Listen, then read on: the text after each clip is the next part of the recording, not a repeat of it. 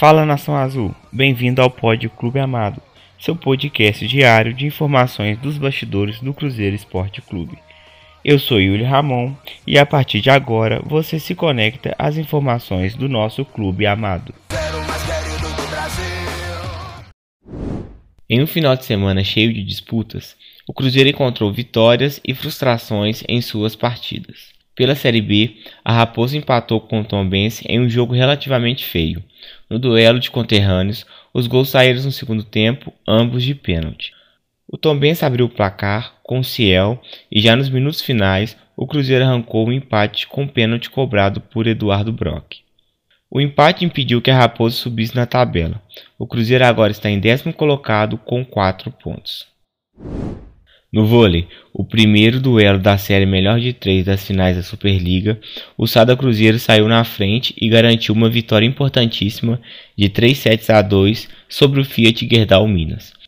O confronto aconteceu na noite do último sábado no ginásio Divino Braga em Betim.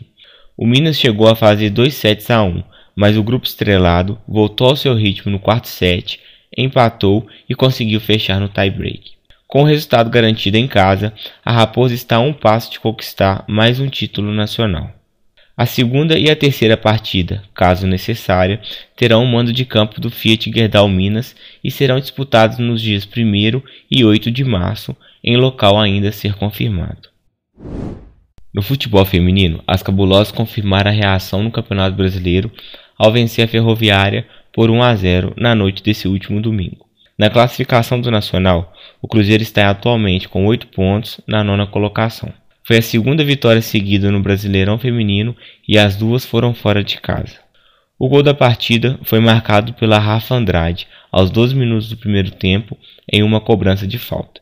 O lance do gol você pode conferir no Instagram ou no canal do Telegram arroba Clube Amado.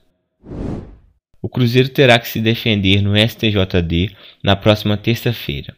O motivo é pelo fato dos torcedores terem acendido sinalizadores na arquibancada do Mineirão durante a vitória por 1 a 0 sobre o Brusque em um jogo válido pela segunda rodada da Série B. O clube foi em curso no artigo 213 do Código Brasileiro de Justiça Desportiva, que prevê desde a multa de 100 a 100 mil reais até a perda de 1 a 10 mandos de campo. Esse foi o Resumão Pod Clube Amado, seu podcast diário disponível na sua plataforma preferida. Compartilhe com os amigos, siga e favorite. Assim, sempre que sair um novo episódio, você receberá uma notificação. Eu sou Yuli Ramon e me despeço por aqui. Um abraço.